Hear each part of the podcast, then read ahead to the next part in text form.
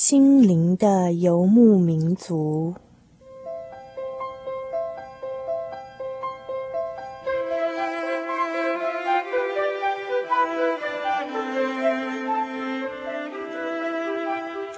在这个谁都不管谁的后现代社会里，每一个人的心灵都是游牧民族。成长的过程就是寻找的过程。每一颗漂泊的心灵，其实都在寻找生命的绿洲。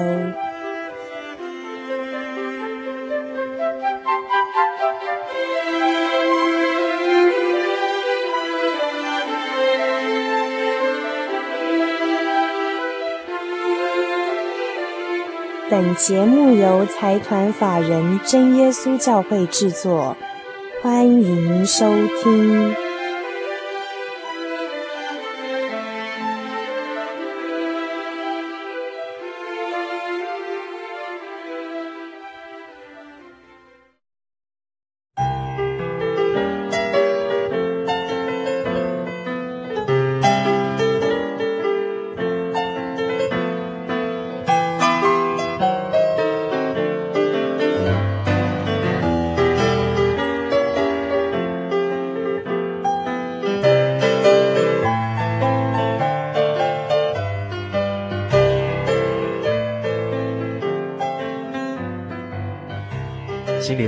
民族在空中的朋友，大家好，我是 Kevin，欢迎您今天再次打开收音机来收听我们的心灵的游牧民族节目。今天在我们小人物悲喜这个单元当中呢，啊，Kevin 到松山这个地方访问到啊林美容美容姐啊，来跟我们谈谈她在人生的这个道路上面的一些遭遇，跟她自己的一些转变。好，我们是不是先请美容姐跟听众朋友打一声招呼？心灵的游牧民族在空中的朋友，大家好。我是林美容，很高兴在这个节目和大家来见面。虽然只有透过声音，但是也盼望透过这个声音来认识你们，也让你们能够透过我的声音来认识我所信仰的这位神。嗯嗯嗯。那大家听到美容姐的声音，会觉得说非常的啊、呃、清脆悦耳哈。那美容姐是从事什么样的职业？是不是可以跟听众朋友先介绍一下？呃，我从事的是饭店业的一个一呃话务员的工作。话务的总机哈，话务总机，所以。平常上班的时候会有很多来自国际啦、四面八方的这个电话要接嘛？是的，嗯，所以英文应该也非常好。嗯，基本上工作上还可以应付。好好好好好。今天会访问到美容姐，其实是在之前啊、呃，听到一些朋友谈到说，你自己在以前从小到大，这个好像对人生本来处于一种很灰色的这样子的一个想法，嗯、那后来有一个很大的一个改变跟转变。是，是的。那是不是可以跟听众朋友谈一谈说？啊，从小到大这一路的这个心路历程，不知道是怎么样？好的。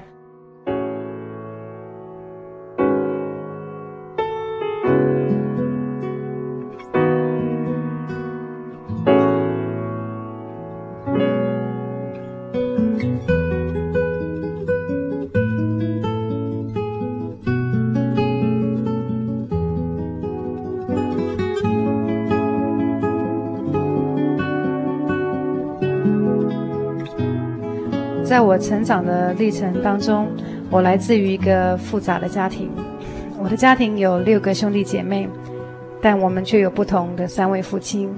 我的生母的第一位先生，啊、呃，和他生了两个儿子，一个女儿，就是我的哥哥姐姐。那我的我母亲的第二位先生，就是我的生父，与他生下了我。所以是排行老四啊，哈。对，那再来就是妈妈，啊，后来又认识了一位日本的企业家，生下了弟弟妹妹。嗯嗯。那在这样一个家庭环境里面，我不明白为什么我们有三同不一样的父亲。嗯嗯。我在养育我的一位呃阿嬷的口里得知，原来我的生父是一位有妇之夫。哦哦哦。那。据我所了解的，就是妈妈在可能也不知情的情况下与他相识，而生下了我。妈妈生下了我以后，曾经带着我去他们家庭那里闹，就是希望父生父那边的太太能够接受我。我想对他，就是我生父的太太而言也是一件晴天霹雳的事。嗯，因为当妈妈抱着我去他们家闹的时候，他们整个家庭也因为我的介入，因为妈妈的介入，而陷入一场很混乱的一种光景当中。不过美容姐，这些事情应该是后来大人才转告你的吧？对，他们之后才告诉你这样的一个以前小的时候的一些事情。那你自己印象比较深刻，小的时候那时候你记得的一些，好像在那个家庭当中比较不愉快的一些，听起来好像蛮复杂的这样的家庭背景。对，嗯、因为妈妈必须要养活我们这些孩子，所以她经有人的介绍到日本去工作。嗯嗯。那妈妈每个月都会汇钱回来给我们作为生活费用，姐姐就等于是姐代母职，她必须要为我们。洗衣服，为我们煮饭，照料生活起居的事。那后来姐姐，呃，因为她也妈妈所有的财务也都交由她管理。那在这种情况下，哥哥们知道姐姐那里有钱，所以常常就是找姐姐要钱。嗯。那姐姐当然不可能哥哥要钱就给他们钱。所以常常会让哥哥对他拳打脚踢的，所以在那个情况下，我有一种很深的无力感，以及一种对这个家庭的厌恶感，因为我不知道为什么我们生活在这样的一个环境里面，我们没有哥没有父母也就算了，可是却常常要看见哥哥欺负姐姐，所以那时候我常常在求问，常在一种很。自卑也很难过的心结里面，在在寻找着，在质问着我的生父到底在哪里？如果他在的话，爸爸在哪里？这样子。对，我常常想我的生父在哪里？如果他今天如果在像以前七岁，我的印象中在七岁的时候他还来看过我，嗯，带个礼物来看我，嗯，之后我就没有再看过他了。我常常想，如果父亲现在还出现在我身边的话，相信哥哥他们就不会来欺负姐姐了。嗯，所以我常在期待着，看再看见我的生父，就是好像一种小时候的那种没有被保护，没有人可以保护你，呃，没有人可以帮忙、可以支持的那种感觉。对，妈妈也不在嘛。对，妈妈也去到那么远的地方，去到日本哈。对，那我哥哥们对我又很严厉，不知道为什么，每次我只要到外面去跟小朋友、邻家的小朋友玩的时候，哥哥他们总是会呃禁止我出去跟孩子们玩。有一次，甚至被哥哥逮逮到我在外面跟邻家孩子玩的时候，哥哥就当着邻家的孩子们给我几个耳光子，我当时真是欲哭无泪。你猜他为什么不让你出去玩啊？嗯，我在想哥哥们他们可能只是一种，我说不上来是一种关爱啦，可能他们只是想你就是听话嘛，在家里就好了，不要出去。但在我来说，我觉得我是一个孩子，为什么不能出去跟附近的孩子们玩？所以我印象中，就是看见姐姐被打，要不然就是我被哥哥他们打。Oh, oh, 所以我我那种心灵的伤害，就是从那里面就开始有了。嗯、我觉得我我很很难过的就是为什么我我是生活在这样一个家庭里面。嗯、这好像是说一个女性来讲，好像也蛮那个，就是自尊心也蛮受到伤害。对，所以我很忌讳。我从那个时候开始，我就非常的忌讳看到人任何人打任何人的耳光子。因为我非常痛恨这样子，我觉得是非常就是这种暴力的行为，对，非常让人难过的事情。嗯嗯嗯，对，所以在我成长的历程里面，我一直都蛮自我封闭的，甚至我的思想是很灰色的。我曾经因为思念父亲的关系而常常想不开，甚至不想活。想不开会怎么样？我曾经想自杀。那个时候才小学吗？还是？到国中的国中的阶段吧，国中的阶段。对，所以我常常，我到现在来说，我其实我曾经在思想一个问题：假设说我的人生可以从头来过的话，我多么渴望可以好好的读书。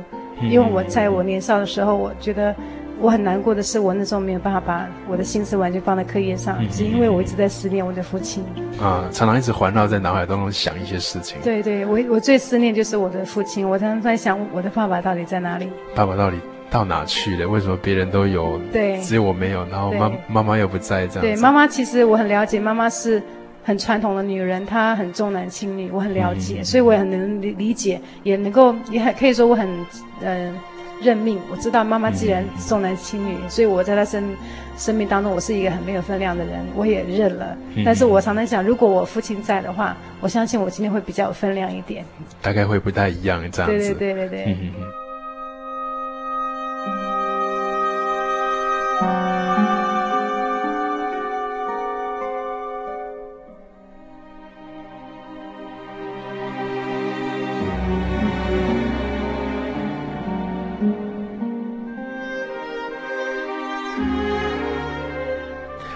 也提到说，就是好像没有办法专心在课业上面嘛。对。那你记得说那个时候想自杀的时候，大概是什么样的念头啊？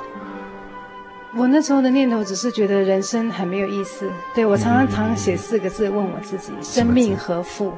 生命何负？对，我常常在问生命的意义是什么？那大概是几岁啊？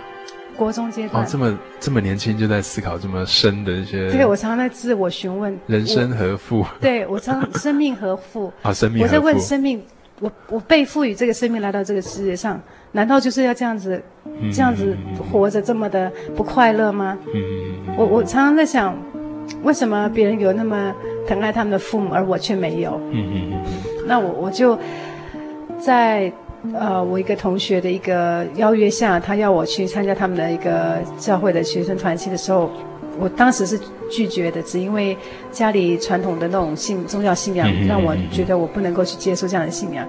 后来，在一次很偶然的电视的一个布道大会的一个时间上面，我我毅然决然不知道为什么就就跑去参加了。这样呢，在那样一个接触信仰的开始的时候。我觉得有个声音在告诉我，我我一定要去找到一位，找到一个可以填满我心灵需要的一一一一个，我说不出它是一个什么，但是我想它是可以满足我心灵需要的。就好像心里缺了一块，那一块真的要去找。对，你有这样的一个动机哈，有这样的一个力量要去找那个。对，所以在那一次一个布道大会，对我来讲，我自己都很诧异，我怎么。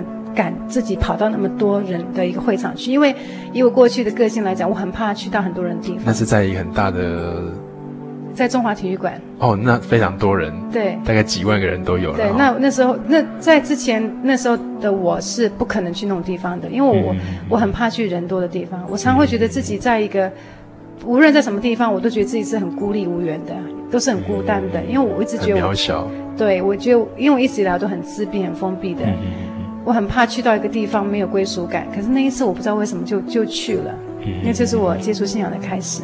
嗯，那那一次有让你什么样的感动，或者是什么样的想法吗？其实那一次没有太大的感动，只是觉得我好像需要一股力量，需要一个依靠。那个信仰好像对我来讲是一个开端，我觉得那是一个开始。我好像找到了什么，但是我也好像还没有真正找到什么，只是觉得好像摸到了一点边际的感觉，就是懵懵懂懂的感觉，好像也不知道那是什么，但是有一点点感受这样子。对对对。嗯，那后来呢？后来就是呃，在我跟一位公司的同仁，他是真耶稣教会的信徒，跟他在呃信仰的一种嗯真理上面的一个认知上的出入当中去啊、呃、寻求更多的。嗯对真理上面的一个认知，嗯嗯，里面我曾经很不服气，为什么他强调只有真耶稣教会有圣灵的同在？嗯嗯嗯嗯。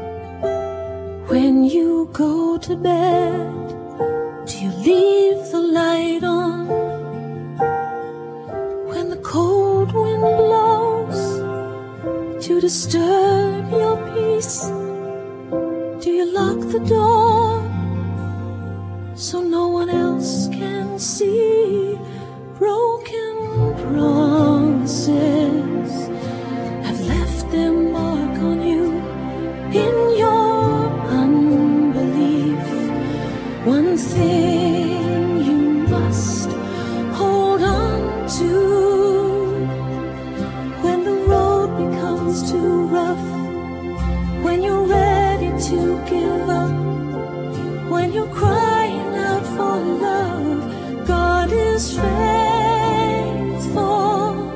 When your peace cannot be found, He will never let you down. You have chosen silence.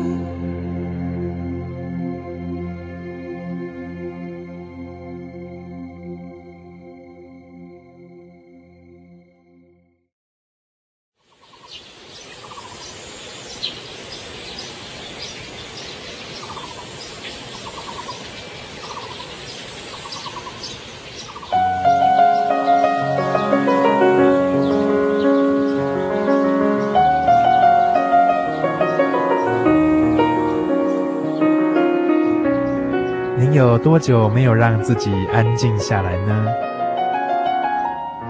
你有多久？没有好好的倾听自己内在的声音？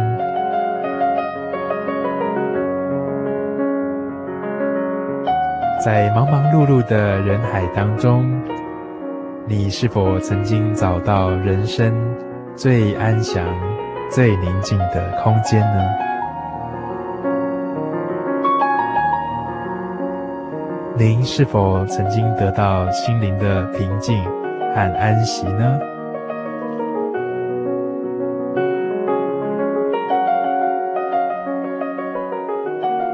耶稣说，凡劳苦担重担的人，可以到我这里来，我就使你们得到安息。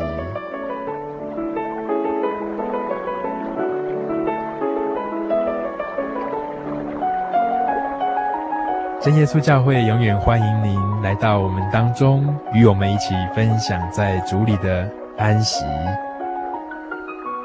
您可以上喜信网络家庭来查询各地的真耶稣教会，j o y 点 o r g 点 t w，j o y 点 o r g 点 t w。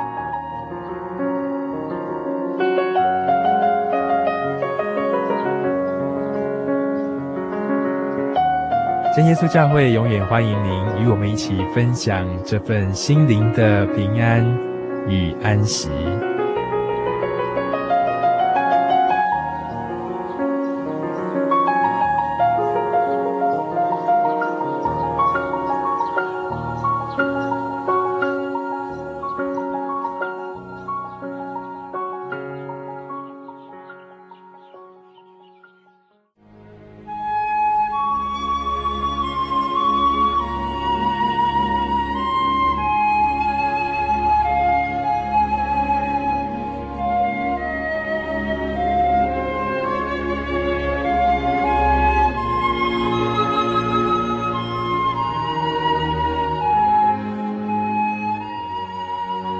息日是真神为人设立的，让人能纪念神的救恩，并得着身心灵的休息。在每个星期的最后一天，星期六，我们应当放下一周的劳碌，来到教会聆听福音，在诗歌、祈祷和彼此祝福的聚会里，安顿我们一周的疲惫。假如你想参加安息日聚会，欢迎您在每周六上午十点和下午两点踏进真耶稣教会的会堂，与我们一起共享这生命的饗宴。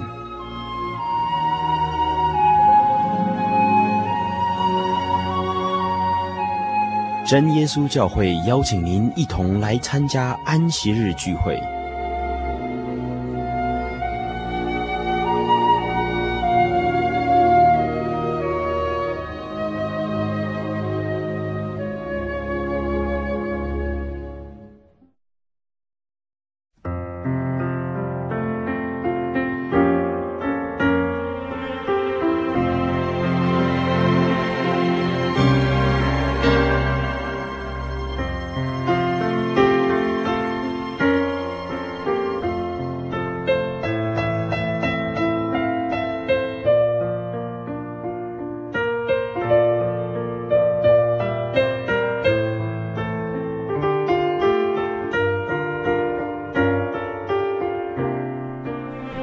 您现在所收听的是心灵的游牧民族广播节目。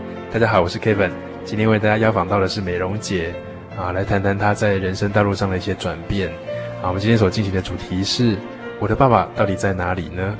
啊，从美容姐刚刚来谈到说，小的时候好像找不到自己的生父的这种感觉哈。那妈妈又不在家，那一直到第一次到这么大的体育馆去参加一个基督教的布道会哈，那当中有一些感受。啊、那在之后的话，其实假如说像我们刚刚谈到说，这个只要缺了一块的时候，好像那个情感的那个需要跟需求，好像会可能会蛮早就开始了。那不知道在这一路的这个感情的路上，美容姐自己有没有什么样的体会，可以跟听众朋友分享？嗯，是在我二十几岁那时候，我所交往的呃朋友里面，最最早期的时候，我同学他们曾经讥笑我。呃，因为我写信给一位同校的同，因为我读的是女校的同学，接下来我是不是一位同性恋的人？其实我很清楚，我并不是。啊好好好。因为那时候我不好意思，因为感冒还没好，所以。嗯、那呃，一直以来我在寻求一种呃感情的一种满足，那个满足需要应该是，我以为是当我如果找到我的生父就可以填满的。以至于我在交往异性的朋友当中，啊，我曾经啊有一份很挫败的感这个感情，在那样的一个感情过程里面，神叫我看见了，原来我和我的母亲和我的父亲与所有的人类都一样，都是罪人。为什么我讲我们是罪人呢？因为我看见了，原来人有许多的不完美的地方，原来在我的生命里面。有嫉妒，有自私，有着很自然，不用人家教我们说谎的，说谎的那种属性。所以刚才听美容姐这样在谈哈，好像这个私生女的这样的一个一个名称，或者是说你自己的家庭背景，对你有蛮大的一个影响的。嗯、那在后来，是不是有些例子你可以举一下说，说其实我们一般的听众朋友可能很难想象，那到底是什么样的一种一种心理的压力？嗯，对，因为在那时候我一直不能够自我接受。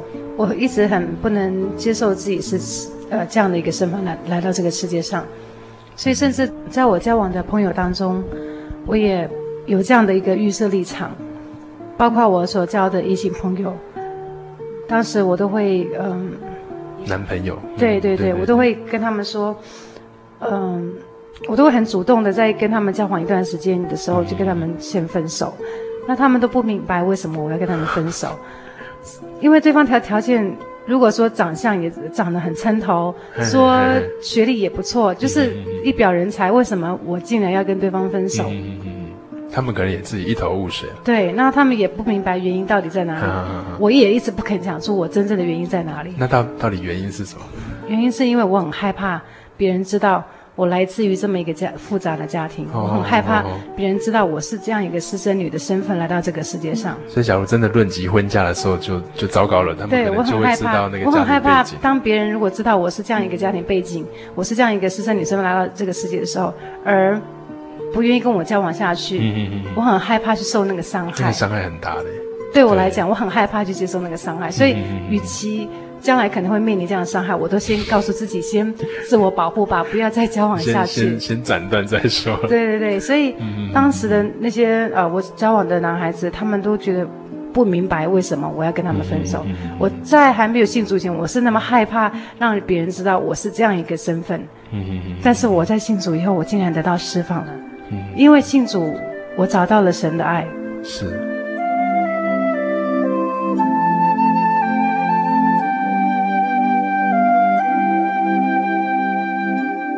因为神的爱让我认识，原来我是神所差派他独生子耶稣基督为我的罪钉在十字架上，用他的宝血重价赎回来的一个生命。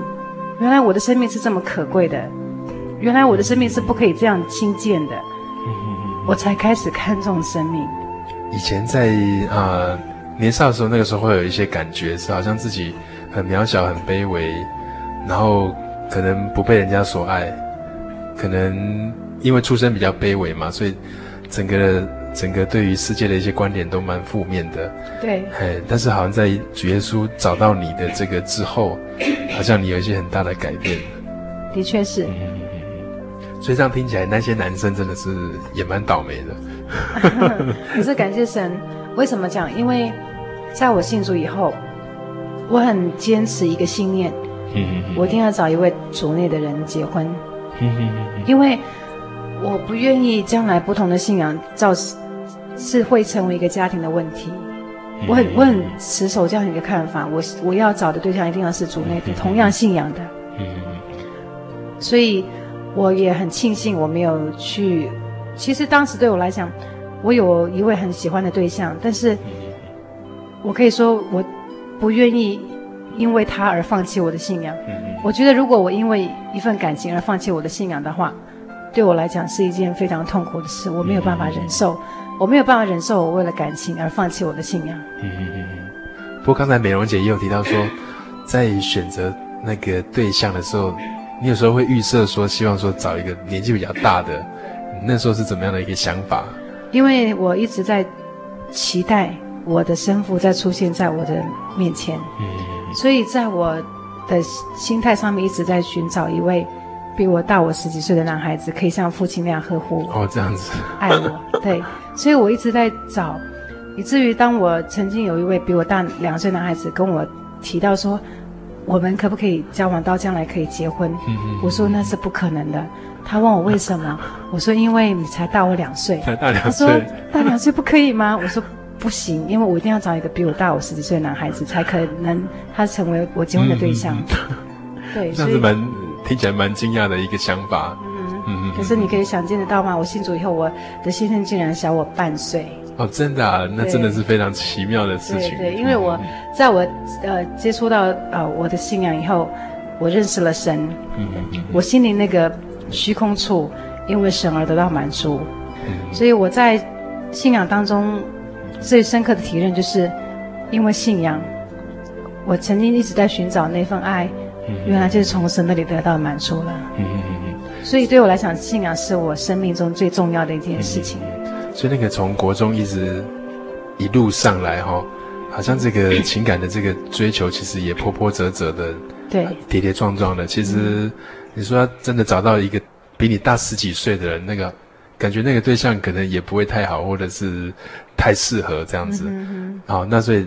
一直到信主之后，真的有一些转变。嗯，那可能会很多听众朋友跟 Kevin 一样不太了解那个转变跟不一样的地方大概在哪里啊？最大的转变就是我，我原来是一位很悲观、很灰色思想的人。嗯嗯嗯。甚至我不愿意跟任何人有任何的互动。嗯嗯嗯。我无论在哪里，我都觉得自己是自我封闭的，而且我的心态上一直在期待着被爱。一直在寻找被爱，嗯嗯，但是在接触信仰以后，因为神的爱对我的浇灌很充满，我被神的爱所感动。我看见主耶稣为了我的罪，为了全世界人类的罪被钉在十字架上。嗯嗯，我看见了原来我可以透过信靠主耶稣而跟神和好。嗯，我也体认到原来十字架十字架的道理是。当我透过主耶稣基督跟我的神和好的时候，同时人与人的关系也得以因为这样而和好。我体认到的就是，原来我跟我的母亲是那么的，可以说没有任何亲情的感觉的。很。可是因为信仰，对。我感受到原来我是爱我的妈妈的。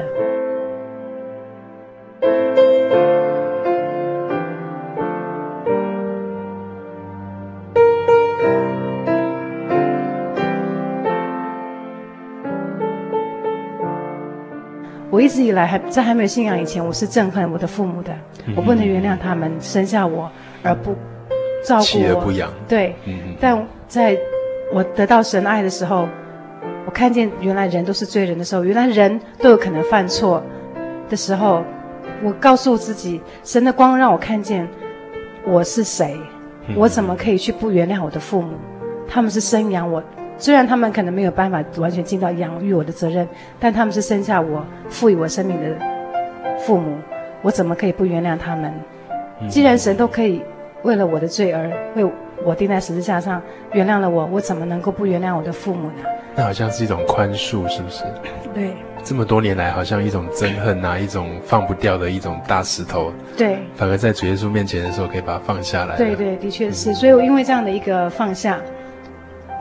我跟我父母的关系，因为这样而和好，我也才感受到原来我可以有能力去爱我的父母的。我本来一直以为是，我一直在期待是他们来爱我。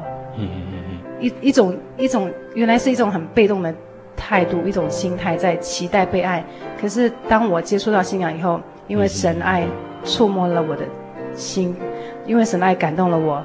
因为我可以从神那里支取，从神那里来源源不绝的爱，所以我才有那个从神那里来的爱的力量，让我去爱我的父母。嗯嗯，所以在这之前哈、哦，嗯，爸爸的话不用说，因为因为七岁的时候你就见过他最后一面了，就再也没见到。那之前跟妈妈的关系是怎么样？之前妈妈一年只回来两个月，一到两个月，嗯、因为妈妈常年都在日本。每次他回来的时候，我都离他远远的，我很怕去亲近他，因为妈妈是很传统的女人。她回来的时候，对我们这些女儿们只有要求，所谓要求就是做这个做那个。对对对，我我虽然是不太呃常被妈妈要求哈，姐姐比较辛苦，姐姐要帮妈妈，一直以来都是姐带母职哈，在家里呃烧饭啊、洗衣啊。但是妈妈一回来，我我要帮忙啊、呃，擦地板啊什么，很印印象深刻，就是妈妈常常叫我擦地板，嗯，叫我洗米啊什么之类的。我跟妈妈之间的关系就是，妈妈看到我就是哎，你去做这个去做那个。当有一次我被我哥哥打的时候，我在哭，我妈妈还告诉我，你再哭的话，我就打你哦。我会觉得说，天哪，我的妈妈怎么这样对我？哦、当我觉得我被我哥哥欺负的时候，我需要的是妈妈的安慰，可是妈妈竟然告诉我，你再哭的话，我再修理你。我那时候真是好失望啊！对对，为什么妈妈这么的不爱我？嗯嗯嗯，听起来有。听起来也有点不通人情的感觉。对，可是妈妈一直就是那样子的一个，对对，呃，很传统的女人。她的，所以在你心里面真的是可能跟她的这个感情感不但疏远，并且其实蛮负向的。我我我在猜，对，可能很负向哈。对，嗯嗯。那怎么可能说在后来在信主之后有些改变？那那个那个改变又变成什么样子嘞？那个改变是。当我看见我的罪被神，只要我愿意向神认罪，神就赦免我的罪。我得到了神的宽恕，得到了神的爱。同时，我也看见我也需要学习像神这样的功课去饶恕，所以我也饶恕我的父母。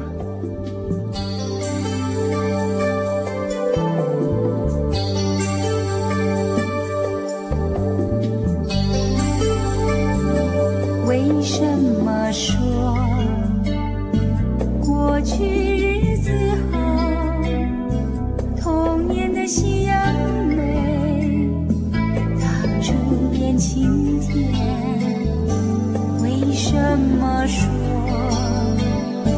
过去朋友好，年轻的笑容，美，辉煌只有在当年，生命是上苍的。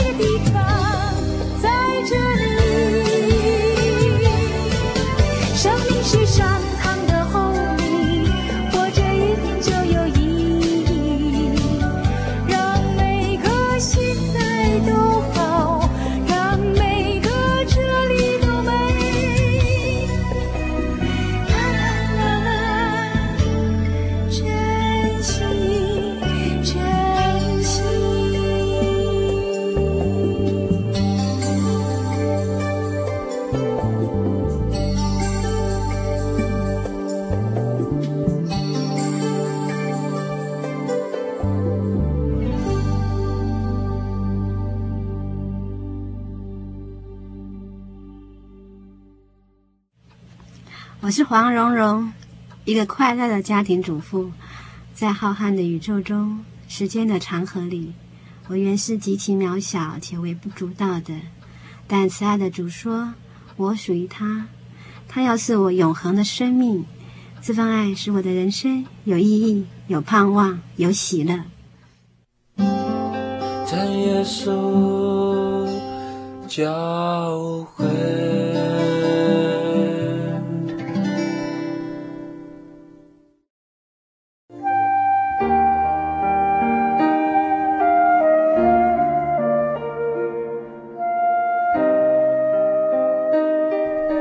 一种平安，不属于这个世界；有一种宁静，比睡眠更甜美；有一种声音，要安慰您的心灵。如果你真的想探索、追寻一个不会改变的坐标，一种值得用生命去坚持的信仰，请与我们联络。真耶稣教会，台中邮政六十六支二十一号信箱，传真号码零四二四三六九六八。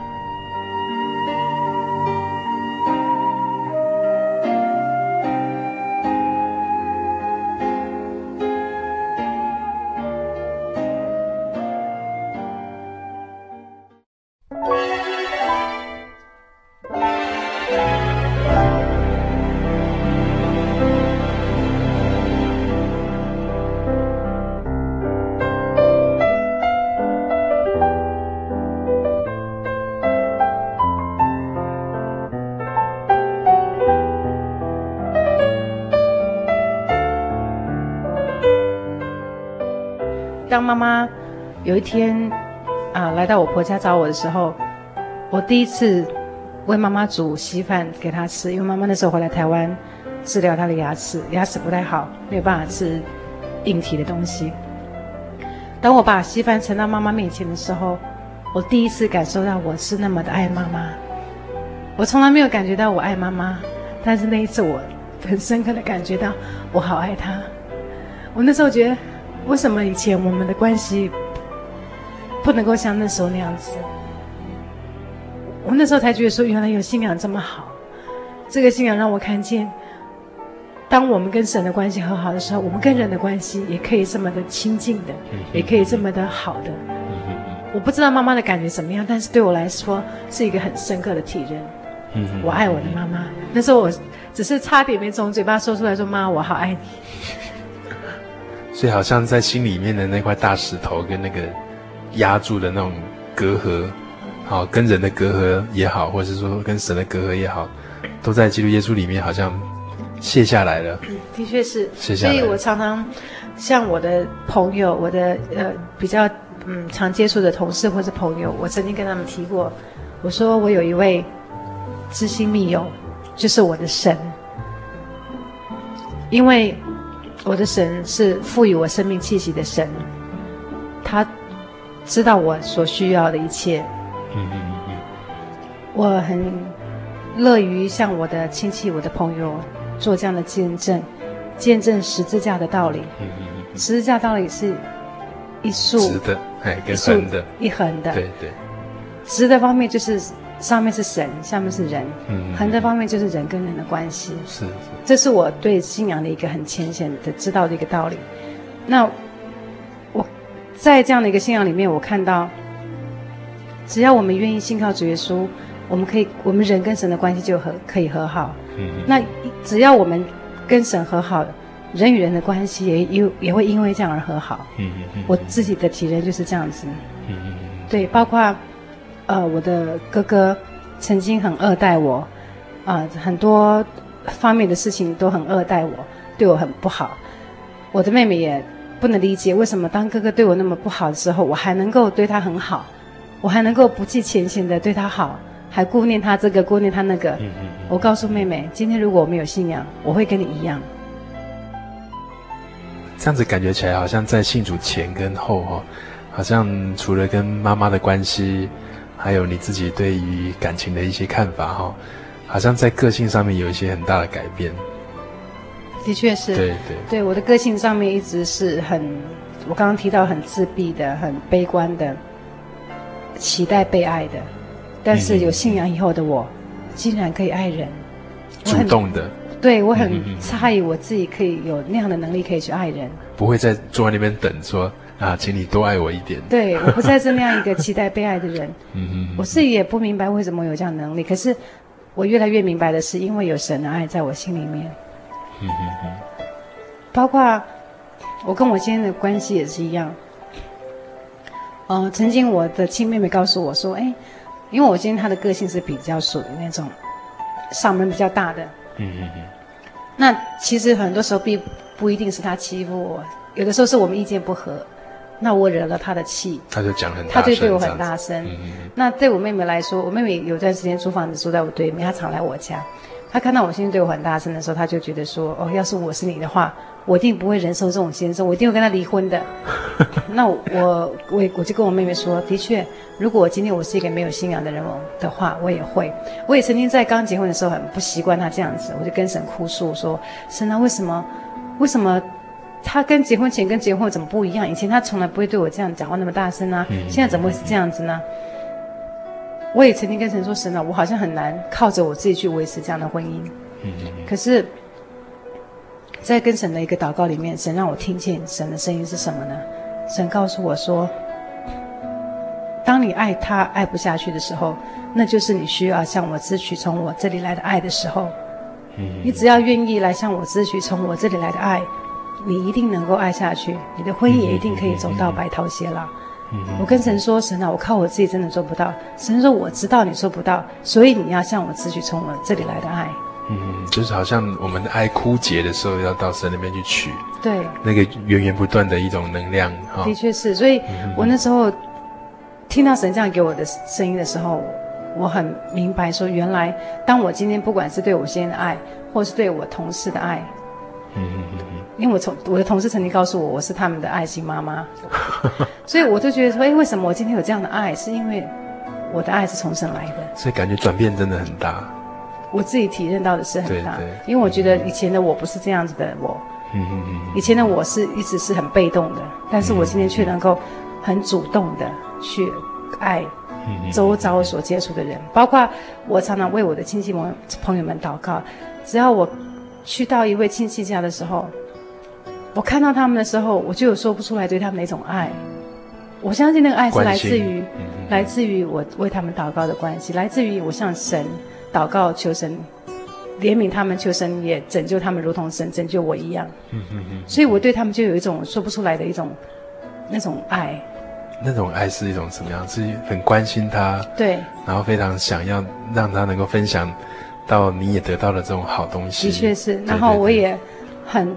愿意成为他们的听众，嗯嗯嗯。嗯，去听他们的声音，为他们的需要祷告，对，我从圣经的道理里面去看见神给我的一些真耶稣教会方面这方面的一些真理的教导，嗯嗯嗯，我也在墓道当中看见真耶稣教会并没有所谓的嗯异端邪说之类的，也是很照圣经的教导在走，甚至甚至比我们以前的教会要来的。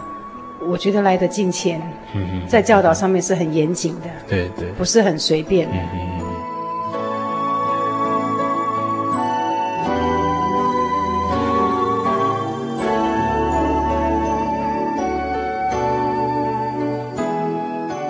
你会不会有一种感觉是，以前一直在找爸爸，但是在这个十字架下面好像找到了。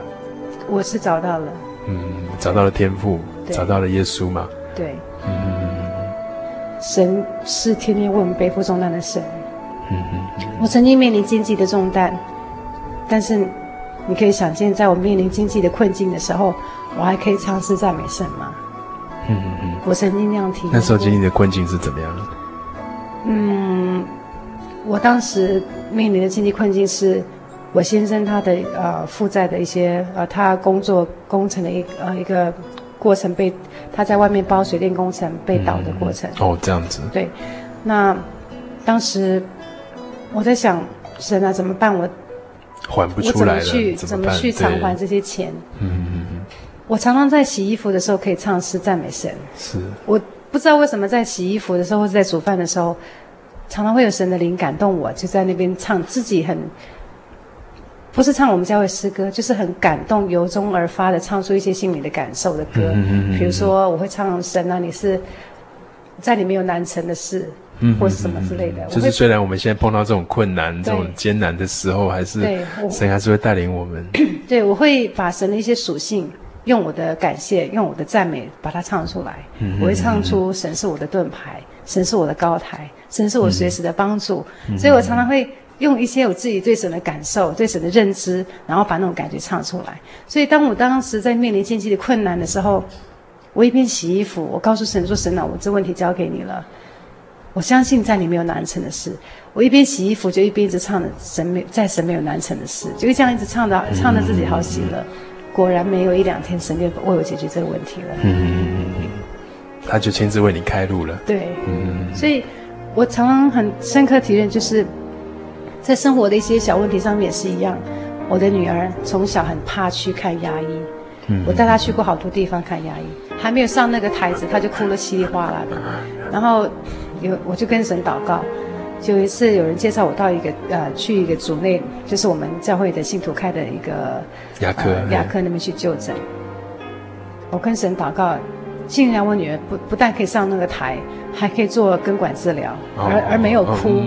而没有哭哎，那是很痛的哈。对，然后然后医生带他出来的时候，我就在外面一直等，哎，什么都没有声音。他以前去去到哪里都哭的，然后我就在等，哎，他怎么没有哭呢？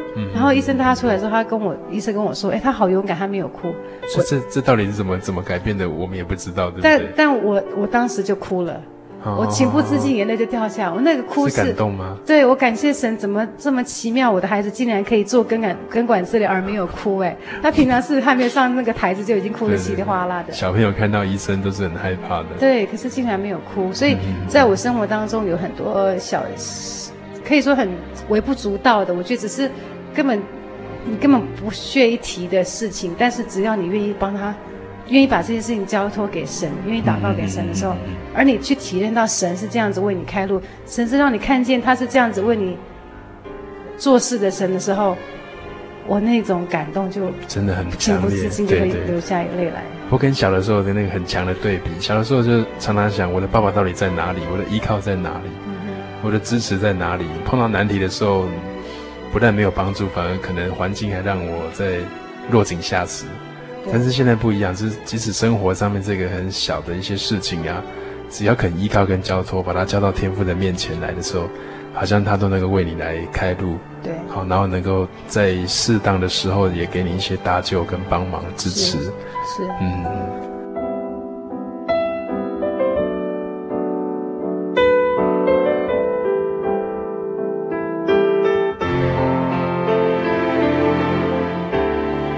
找到爸爸的感觉怎么样？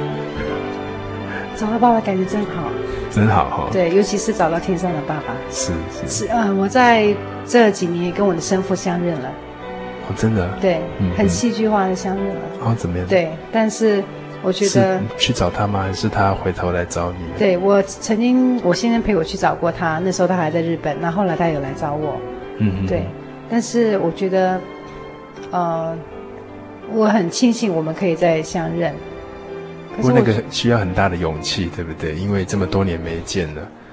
可是我觉得，因为有神的爱，当我看见他，这是在信主之后。对，嗯。所以当我我觉得是因为有神的爱，所以当他来找到我的时候，其实之前是我先找他嘛。我信主的时候，我信主以后，我找他，他我在找他的时候，我就已经原谅他了。所以当他来找到来到我家找到我的时候，我第一眼认出是他的时候。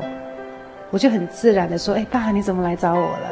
我我没有对他任何的一句怨言。虽然我曾经跟我爸说，爸，你为什么从七岁以后就没有来看过我？嗯嗯嗯、我爸爸也说：哎呀，人生就是这样，哎很多的一些不是那么如意的哈。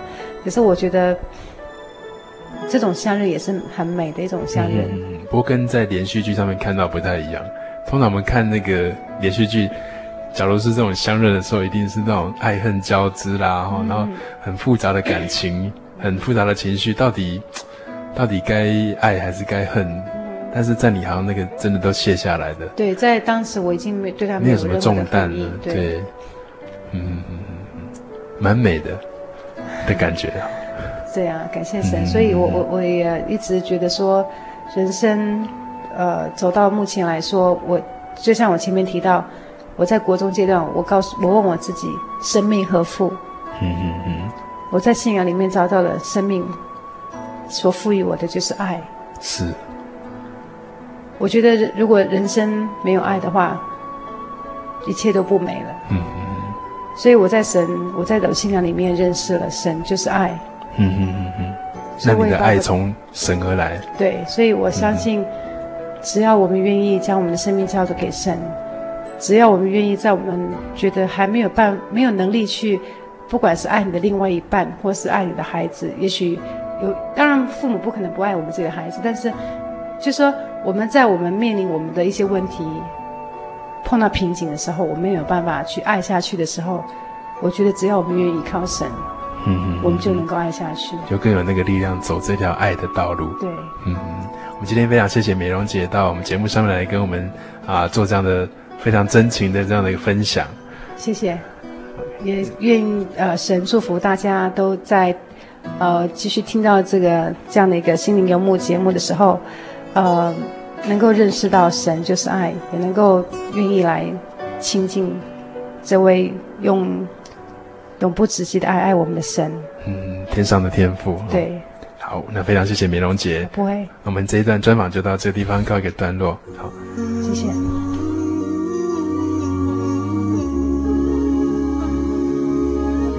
To sleep, my precious little baby, sleep tight.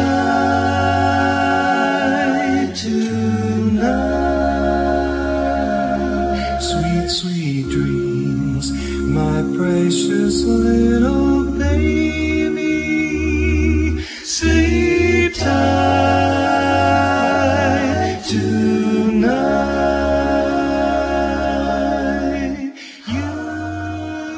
亲爱的朋友，假如你喜欢今天的节目和诗歌，欢迎您写信到台中邮政六十六支二十一号信箱。台中邮政六十六支二十一号信箱。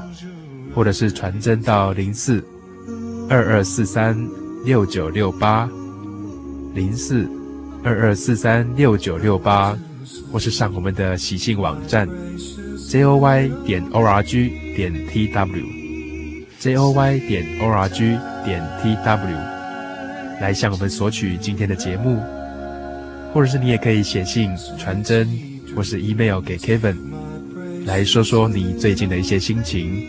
和一些感动，我们也很愿意为您解答您在生活上面所碰到的一些问题，或是一些难处，更愿意为你来向神、向我们的天父来祷告。